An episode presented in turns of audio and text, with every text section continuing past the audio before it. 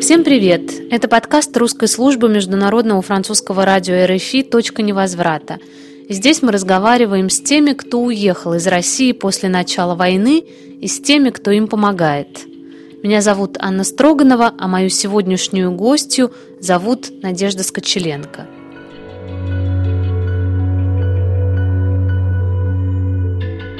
Надежда – мама Саши Скочеленко, художницы и музыканта из Санкт-Петербурга – Саша уже почти год находится в СИЗО по обвинению в распространении фейков о российской армии.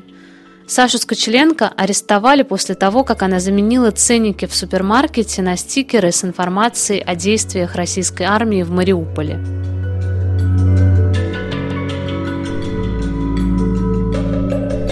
Мама Саши уехала в Париж через пару недель после ареста дочери в конце апреля 2022 года.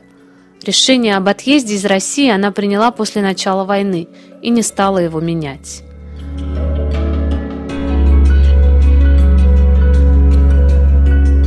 Я хотела расспросить Надежду о ее жизни во Франции и о борьбе за Сашу, которую она продолжает вести отсюда, из Парижа, имея здесь свободу говорить. Но о жизни во Франции мы почти не говорили, а говорили о Саше, ведь Сашина судьба и борьба за ее свободу это и есть сегодня вся жизнь надежды.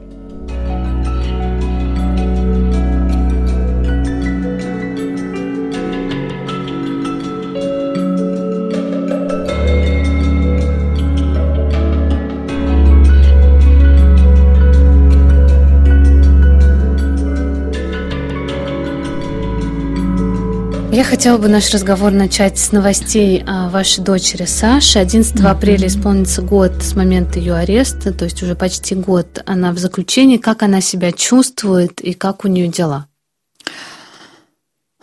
Чувствует она себя, ну, сказать хорошо я не могу, и совсем плохо тоже не могу, потому что э, Сейчас наладили ей лекарственные препараты, туда передают, и просто на них она немножко может себя, наверное, получше. Я так себя просто успокаиваю, что они ей помогают чувствовать себя получше. Потому что такое заболевание, как целиакия, оно не вылечивается ни препаратами, ничем. Оно вылечивается спокойным соблюдением режима, питанием, спокойной жизнью. А находясь там, это для нее невозможно. Ну и вот ее сердечное заболевание, оно тоже, к сожалению, не улучшится само по себе, оно именно улучшится только после того, как она будет полностью оправдана, если это возможно теперь в нашей стране.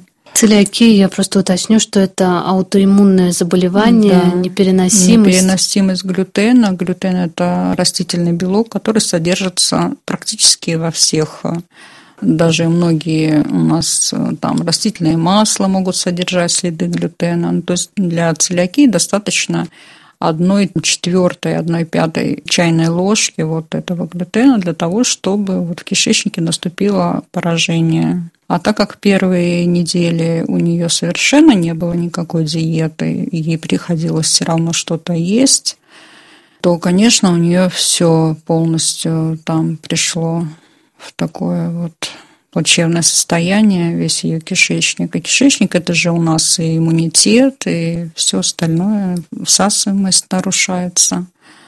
Поэтому, к сожалению, она недополучает ни витаминов, ни минеральных веществ, и это сказывается полностью и на сердечной ее деятельности, и на всем остальном состоянии. И на нервной системе обязательно будет вот, поэтому ее здоровье, конечно, для меня самая большая боль. Здоровья у нее недостаточно для того, чтобы находиться в СИЗО. Я уже не говорю о том, что это полная несправедливость, когда человек выразил свое не просто мнение, а сказал правду и пытался это донести в такой форме неактивной. Но вот получилось так, что люди э, в этом увидели угрозу, человеку теперь угрожает э, до 10 лет лишения свободы. Это уголовная статья. В нашей стране теперь так. А что происходит с судебным процессом? Вот было уже несколько заседаний в середине декабря, потом в январе. Вы за ним следите, получаете Да, я новости? полностью слежу за всем, что происходит в суде. Значит, уже началось э, заседание по обвинению. То есть прокурор зачитывает обвинение. Это заключается в следующем. Вот у Саши в деле пять томов. Она берет первый том, вот за два первых заседания она зачитала первый том, который содержит э, должностные инструкции всех сотрудников магазина, вплоть до охранника, пекаря, токаря и закончила использование автоматической двери. Никто не понял, в чем заключается обвинение, когда адвокаты пытались спросить, где здесь обвинение в том, что она зачитывает. Суд делал замечания адвокатам. То есть адвокат получил, по-моему, 7 замечаний за то, что он задавал вопросы. Прокурор руководила всем процессом, судья слушалась прокурора, что очень странно. То есть судебный процесс вот таким образом происходит хотя на нем, например, присутствовали консулы других э, стран, но это никого не смутило. А когда примерно будут выносить приговор? Ну, этого никто не знает на самом деле. Это может длиться, если она будет просто читать вот эти тома. И причем второе заседание она опоздала на два часа, прокурор. Заседание началось на два часа позже.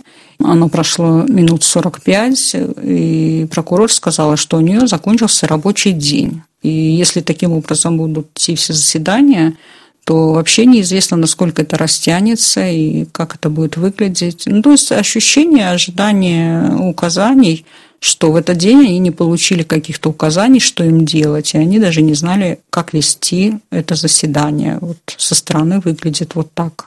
Что касается условий заключения, я видела, что каждый раз приходится бороться буквально за все, за матрас, за то, чтобы выключили радио, каждодневная такая сложная, изнуряющая борьба за какие-то да. самые крохотные на самом да. деле вещи. На самом деле Саша все время оттуда пишет и открытые письма, и журналистам отправляет тоже письма, их публикуют в чате поддержки в телеграм-канале в ее.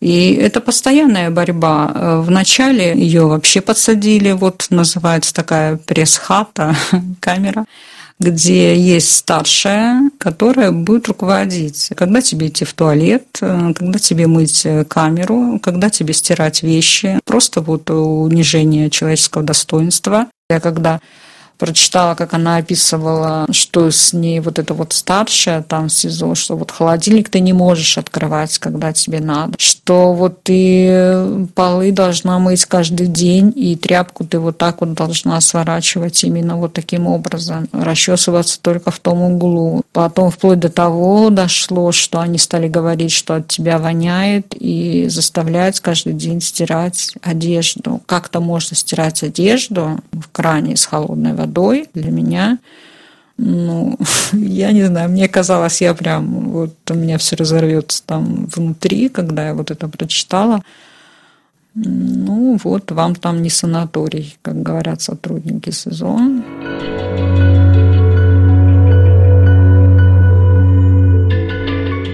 Саша как раз из тех людей, которые, как бы, она не может отвечать, например, там, э, силой на какие-то действия, то есть э, хаму ответить по-хамски она тоже не будет.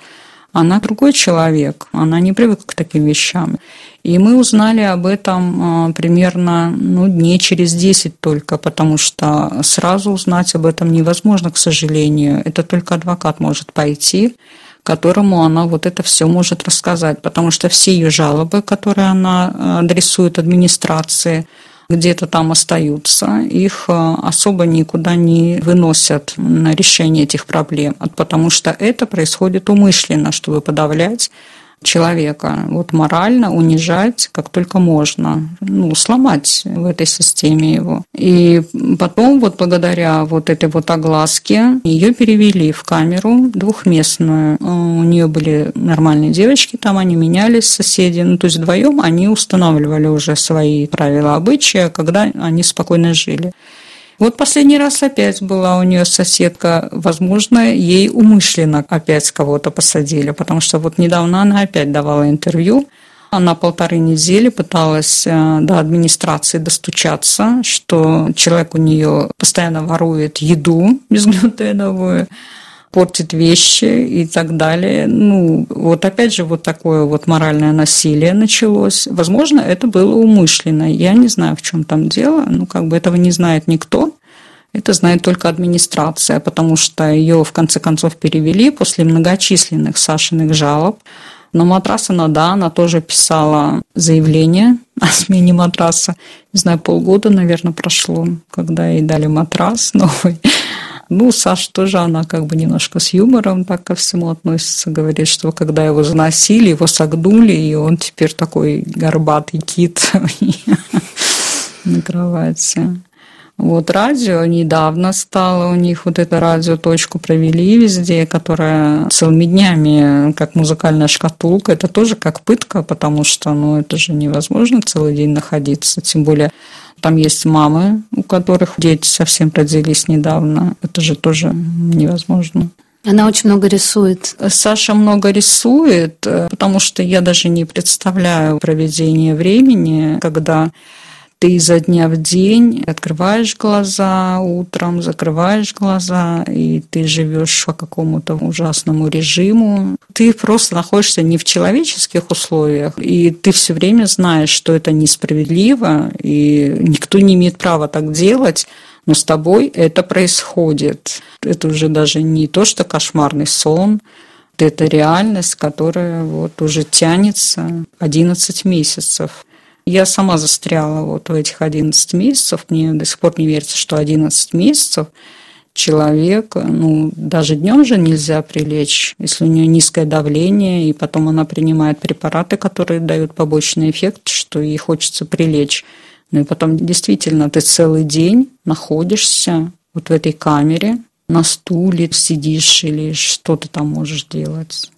Но она много читает, конечно, но она больше музыкант, но музыка там запрещена. Но музыка разрешена только вот радиоточек, вот это совершенно немыслимое. А никакие инструменты и даже более того, не так давно разрешили цветные карандаши, а до этого она могла пользоваться только черной ручкой, там черно-синие, вот простыми ручками. И да, ей приходится рисовать. Как регулярно вы можете общаться? Получается ли у вас через ФСИН письмо поддерживать регулярную связь? Да, у нас получается регулярно. Получается раз в неделю даже. И я знаю, что Саша много пишет, и она сама тоже пишет, что мне пишут очень много писем. Сначала она отвечала только на ФСИН письма, потому что туда приходит э, вот этот оплаченный бланк, и не надо конверты, марки. И она все время надеялась, что ее отпустят на домашний арест. И она собирала все письма, которые ручные к ней приходили. Она надеялась, что она сядет дома и будет их писать. Потом она стала переживать, что она не может всем ответить. Я уже при возможности тоже выкладываю в ее канале, извиняюсь, что Саша не может всем ответить.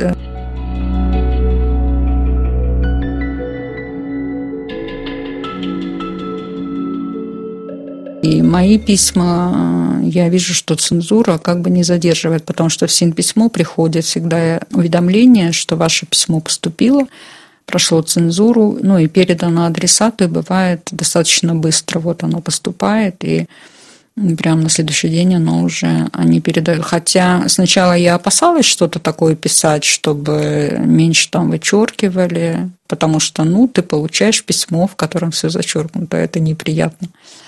А потом я поняла, что я могу писать больше. И я всегда стала описывать, например, как у нас здесь проходят различные мероприятия. Потому что мы же должны здесь говорить. Мы можем говорить и объяснять людям вот эти митинги, которые у нас проходят. Достаточно часто проходят, и мы все время говорим. Но, но, Саша все время пишет открытые письма и заключения. В этот раз она э, написала специально к этому дню э, для того, что мы, она знает, что по всему миру проходят э, митинги в поддержку политзаключенных Алексея Навального И вот выдержки из ее письма я сейчас прочитаю.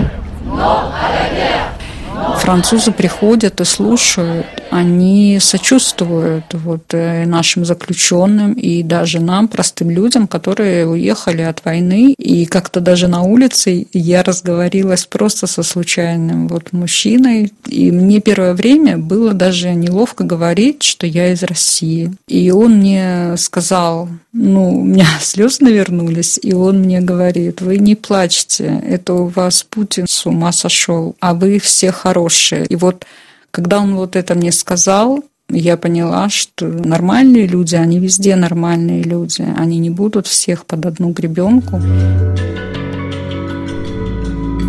Я стала, да, рассказывать ей, ну, такими словами, чтобы это не было зачеркнуто, и она все это получает. И потом я стала даже умышленно все это писать, э, более развернуто потому что цензоры же читают, они же тоже просвещаются в этот момент, что в мире происходит. И Саша отмечала, что некоторые, вот кто работает, конвои там еще где-то, очень многие к ней сочувственно даже относятся. И вот в том числе, вот когда все узнали, что ее включили в список 100 влиятельных женщин, ее даже поздравляли сотрудники СИЗО с этим, что вот она попала в этот список. В декабре прошлого года BBC опубликовала список 100 вдохновляющих и влиятельных женщин со всего мира на 2022 год. В него вошли, как пишет BBC, представляя этот список, женщины, которые оказались в центре конфликтов 2022 года, в том числе те, кто стал олицетворением стойкости и сопротивления в войне России с Украиной.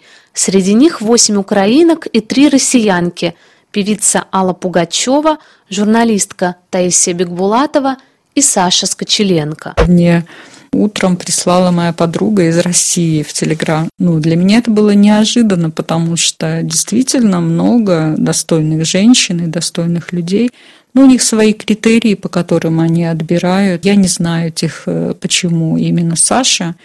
Но единственное, что могу сказать, ее знают очень много в мире, и мне было удивительно, что она такая популярная. Я потом поняла, что мне все говорят, ну она же так улыбается, она же, посмотрите, она так улыбается, что это же невозможно. И вот, ну, возможно, это вот ее улыбка так вот объединила. И за этот год я познакомилась э, в интернете, ну, не лично с этими людьми, но я узнала очень много людей, таких же, как Саша, и мне очень приятно. И слова поддержки вот этой вот. Я знаю, что это от души. Это же чувствуется, что если мне все равно, я ж не буду слова поддержки говорить. Вы следили за ее творчеством, за тем, что она делала до войны, за ее музыкальными какими-то проектами? Ну, как бы я не то, что следила. Меня очень радовало, что она вот последнее время, она нашла себя именно вот как э, она рано стала писать песни, и когда я услышала, какие песни она сочиняет, я была поражена. Ну и потом у нее такой голос, что вот мурашки просто, вот она когда поет, э, вот у меня по спине мурашки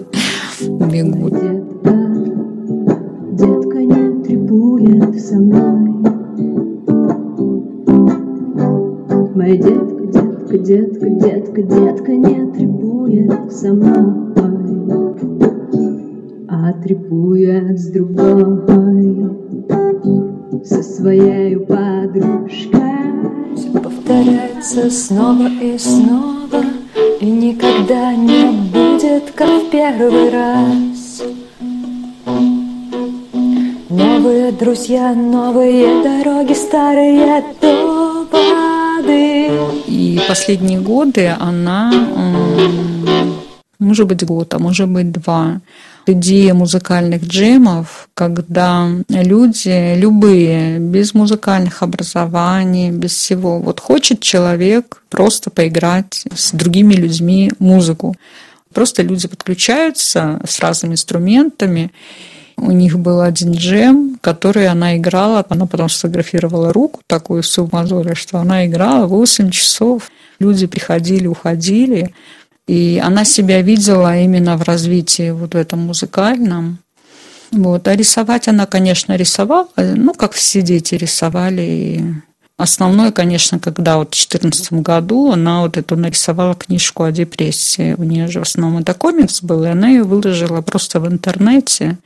И увидела такую большую отдачу от людей, что люди стали ей писать, что это круто. Ну, это очень сложно объяснить, что с тобой происходит. А вот у Саши получилось именно нарисовать и буквально несколькими словами написать как это происходит у тебя? 19 марта полиция разогнала презентацию комиксов Саши Скочеленко в Москве. Презентация книг проходила на площадке «Открытое пространство». Там были представлены три комикса художницы – книга о депрессии, заметки о депрессии и книга «Что такое мания?». Как рассказывает издание «Бумага», на презентации даже не обсуждали войну в Украине, но ворвавшиеся туда силовики все равно действовали жестоко. Они избили как минимум трех человек, и одному из них потребовалась медицинская помощь. Друг Саши Скочеленко Алексей Белозеров, о котором говорит в этом подкасте ее мама, рассказал бумаге, что в автозаке его избили и угрожали изнасилованием. Вы помните день Сашиного ареста? Что вы почувствовали тогда, когда узнали о ее аресте? Дело в том, что вот эти дни уже с начала войны я находилась в какой-то вот ну, в дурацком состоянии. Я даже не могу описать, что. Ну, как я взрослый человек, да, и я привыкла. Ну, просто у меня привычка держать себя в руках. Вот и все и как бы ты продолжаешь жить, и ты что-то там делаешь, как говорится, война войной, обед по расписанию. Вот, ну, то есть, э, ну, как бы я могу себя заставить там что-то делать, и поэтому... Ну, настроения, естественно, уже не было. Я была в процессе вот отъезда. В середине марта я подала на визу. То есть вы приняли решение об отъезде до того, как Сашу да. арестовали, но после того, как началась да. война? Я почему-то подумала, что сейчас очень быстро закроются границы, и всем надо уезжать. Ну и мне тоже сказали, что ты должна уехать, мы уедем потом. Надо слушать, что говорят разумные дети а не опираться на свои какие-то там эмоции. И как бы я не хотела там оставаться. Ну, я, конечно, хотела, чтобы все уехали, а, а как мы говорим, вы уезжаете, а мы что как-нибудь доживем. У вас получилось наоборот. Вот, а получилось наоборот. И да, и тот день, вот, и Леша пришел, сказал, что ну, он как бы так сразу не сказал, что все, все плохо. А он сказал, что Сашу забрали. Десять лет лишения свободы за ценники в магазине. Такой срок грозит петербургской художнице и музыкантке Саше Скочеленко. 31 марта девушка заменила ценники в магазине «Перекресток» на листовки с информацией о действиях российских военных в Мариуполе. До этого же она выходила в начале войны на митинг. У нее было административное задержание – я знаю, что второе административное, оно может быть уголовное, но все равно не было такого. Ну, как бы мы же никто не знал, почему ее задержали. Вы не знали, что она меняла ценники? Нет, вы ничего не знали нет, про этого акцию? никто не знал на каком там ее основании задержали. Ну, я ужаснулась, все, но я привыкла, их и Алексея тоже задерживали много раз, и ее раньше задерживали, и у меня не было такого, то, что вот Сейчас это Сейчас все так... может быть плохо. Да, и статья это еще как бы не нашумела. Саша же первая в Ленинграде была, в Петербурге по этой статье. А потом он мне сказал, выберите все свои паспорта, телефоны и уходите ночевать в другое место. И я просто вот тогда я поняла, что все очень серьезно. И я опешила, он говорит, а что вы хотите, остаться без визы, без паспорта и никуда не уедете? Когда он сказал, что я никуда могу не уехать, я испугалась, я захотела сразу уехать еще больше. Мы все собрали, что было можно, особенно вот из техники, там, чтобы ничего не... Изъяли. И забрали. Я не знаю, может быть, приходили, может быть, они ждали, когда мы вернемся. Но, во всяком случае, вот я на следующий день домой пришла, когда уже Сашу поместили в следственный изолятор, Ну, не знаю, соседи мне ничего не сказали, был там кто-то или нет, может быть, и приходили. Но я не знаю, как бы я не интересовалась этими вещами. Вот. И, конечно, мне захотелось еще больше уехать, даже потому, что, знаете, вот эта практика следователей э, такая, что а, мне не хотелось, например, они будут а, вот это вот оказывать моральное давление, что вот твоя мама говорила то и все, и вот твоя мама сказала, зачем ты это сделала. Мне очень ужасно, что она сидит в тюрьме. Я не могу сказать, что вот правильно ты так сделала, потому что это повлекло. Если бы это не повлекло, да, я бы говорила, о, какая ты молодец. А сейчас я не знаю, что говорить. Мне очень э, печально, что вот э, здоровье погубили ей в тюрьме. И сколько ей понадобится для восстановления, этого никто не знает. И Саша тоже очень свободолюбивый человек. Э, ей достаточно знать, что она в тюрьме, чтобы страдать от этого. Ты знаешь, что ты просто не можешь пойти по улице тогда, когда ты этого хочешь. И мне, например, а, в моей стране, мне тоже достаточно знать, что я не могу сказать это, пойти туда, сделать вот это или даже устроиться на работу там, где мне будут говорить, что и как делать. Для меня это не свобода, и я так не могу. Вы были уже на пенсии, когда вы Да, уезжали? я была То на есть пенсии. у вас в этом смысле не да, было? в этом, в этом смысле я была свободный человек, мне не надо было ни увольняться, ни каких-то таких дел предпринимать.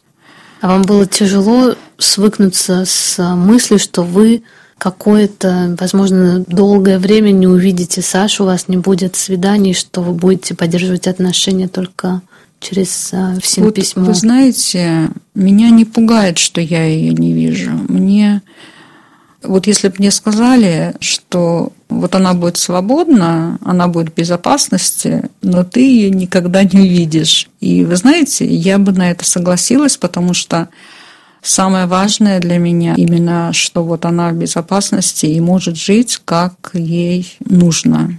А то, что я, например, ее, это уже как бы мои чувства. Мне важнее чувство того человека, который живет, а не то, что да, вот я хочу ее видеть. И я готова ко всему, чтобы было лучше, лучше для них. Ваша старшая дочь Аня, которая живет в Париже и которой вы сюда приехали, она недавно в конце февраля поехала специально для того, чтобы увидеться с Сашей в СИЗО, потому что, как я понимаю, там административно у нее была возможность получить сразу несколько свиданий. В месяц полагается два свидания. Аня ездила в августе сначала.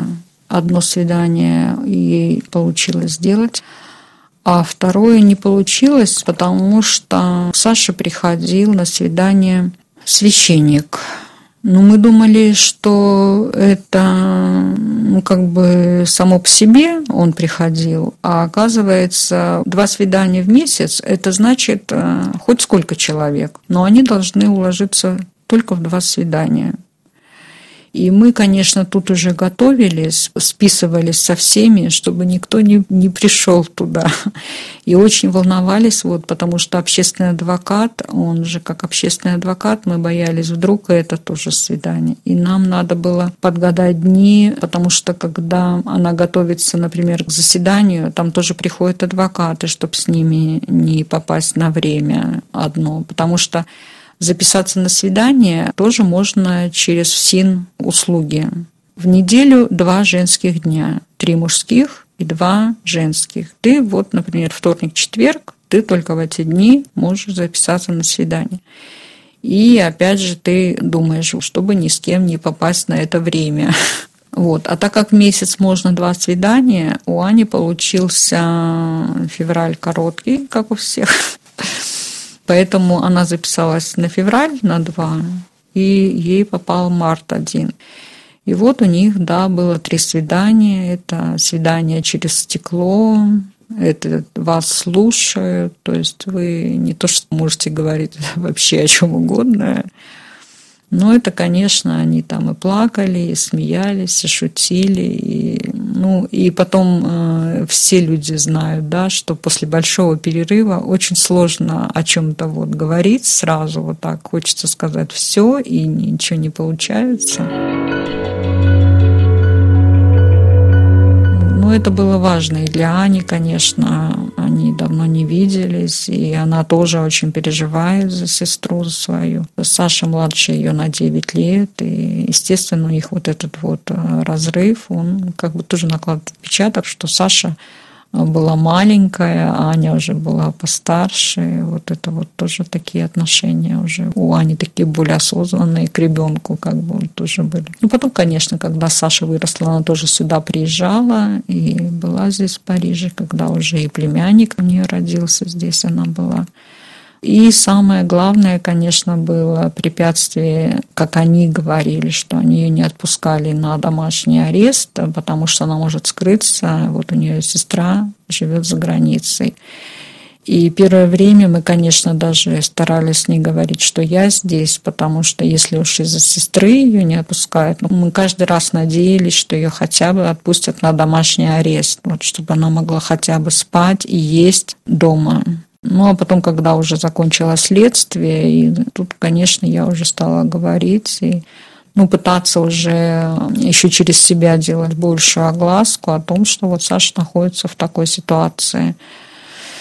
Но это я понимаю, что это не только Саша, это очень много сейчас у нас вот таких людей, которые невинно пострадавшие. Но когда мы берем хотя бы одного человека, проблема заостряется, когда мы показываем на примере одного человека, что происходит в СИЗО. Но вы могли себе представить, что с вами может такое произойти до того, как Сашу арестовали? Вы Знали я... о том, что в России есть политзаключенные, о том, что они находятся в таких чудовищных условиях, что их все больше и больше. Да, это я, конечно, знала, но я не так углублялась в это. А то, что у нас в стране вот это происходит, это для меня было очень много лет известно, и всегда это известно.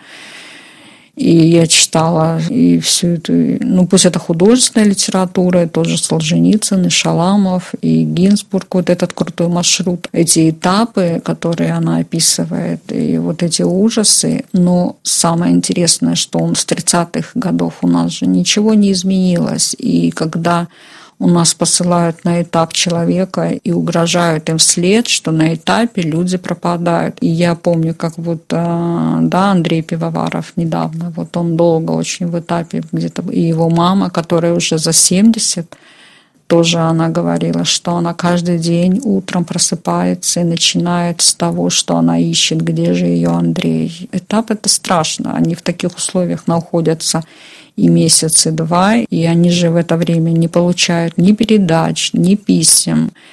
Их пытаются адвокаты там на пересылках поймать, чтобы какая-то хоть весточка, потому что близкие люди, я знаю, что они переживают, все эти близкие люди, они везде засылают письма для того, чтобы узнать, получил адресат письмо. Если он получил это письмо, то значит он там. Если он не получил, опять где он. И вот в частности, конечно, я хочу сказать еще о Марии Пономаренко. Вот сейчас я, мы тоже с ней наладили вот переписку. То есть вы не только с Сашей переписываетесь, но да. и с другими политзаключенными? Ну, с другими я как бы пока была в Петербурге написала какие-то письма. Ну, просто с Марией у нас сложились очень интересные отношения. Мы с ней случайно познакомились и оказались на какой-то, вот знаете, одной волне. Когда вот Сашу арестовали, я была в такой вот ситуации, вокруг война, и я поняла, что люди поддерживают войну, и мне не с кем было даже вот говорить на эту тему. И я увидела вечер писем для политзаключенных. И я пошла туда, чтобы побыть среди таких же людей, как я. И я сама себе сказала, что я не буду говорить про Сашу, потому что я просто сразу буду плакать, я не могу об этом говорить. Вот, и я пришла, как ни в чем не бывало, и там была Мария, которая сразу поняла, кто я. Мы с ней не были знакомы. И я, когда подошла брать бумагу, карточки про политзаключенных, она меня сразу спросила, а у вас, наверное, тоже кто-то? Я говорю, да. И она говорит, вы, наверное, мама Саши Скочеленко. Это было так удивительно. И она говорит, а мы следим за ней. Ну, и мы просто поговорили, я поговорила на камеру. И вот ее саму через 10 дней арестовали.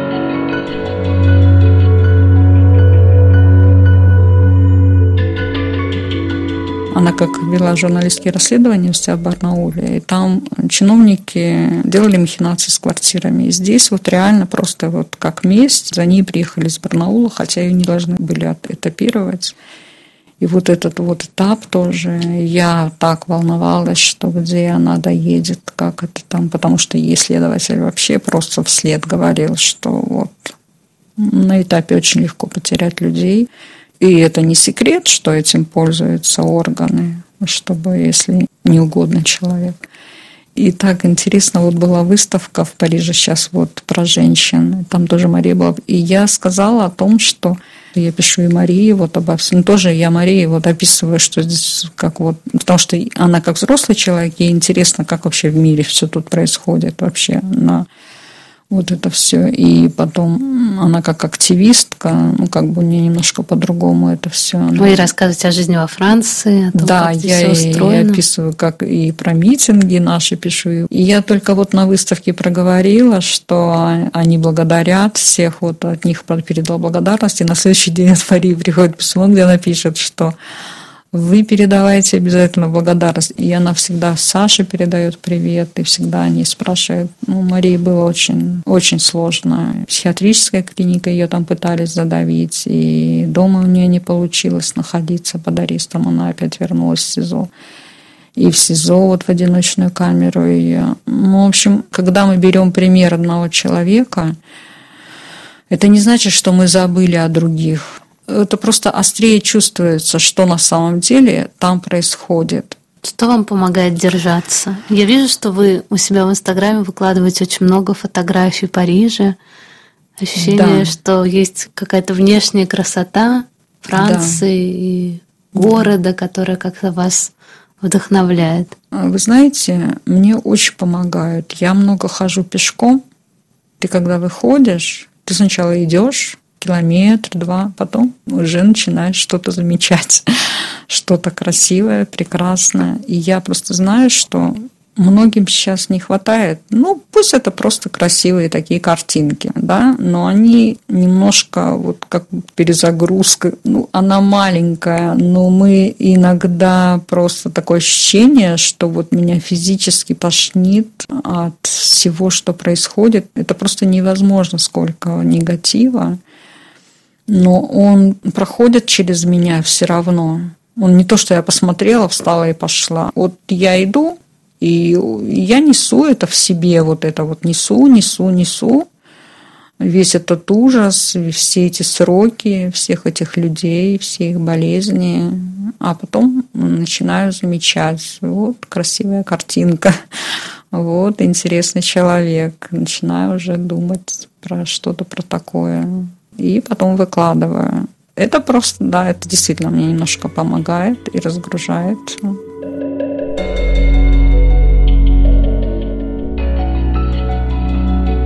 Двадцать второго марта, через неделю после записи этого подкаста, Василий Островский районный суд Петербурга продлил Саше срок содержания под стражей до 10 июня. Защита настаивала на изменении меры пресечения на более мягкую – но судья в очередной раз не стала прислушиваться к доводам адвокатов.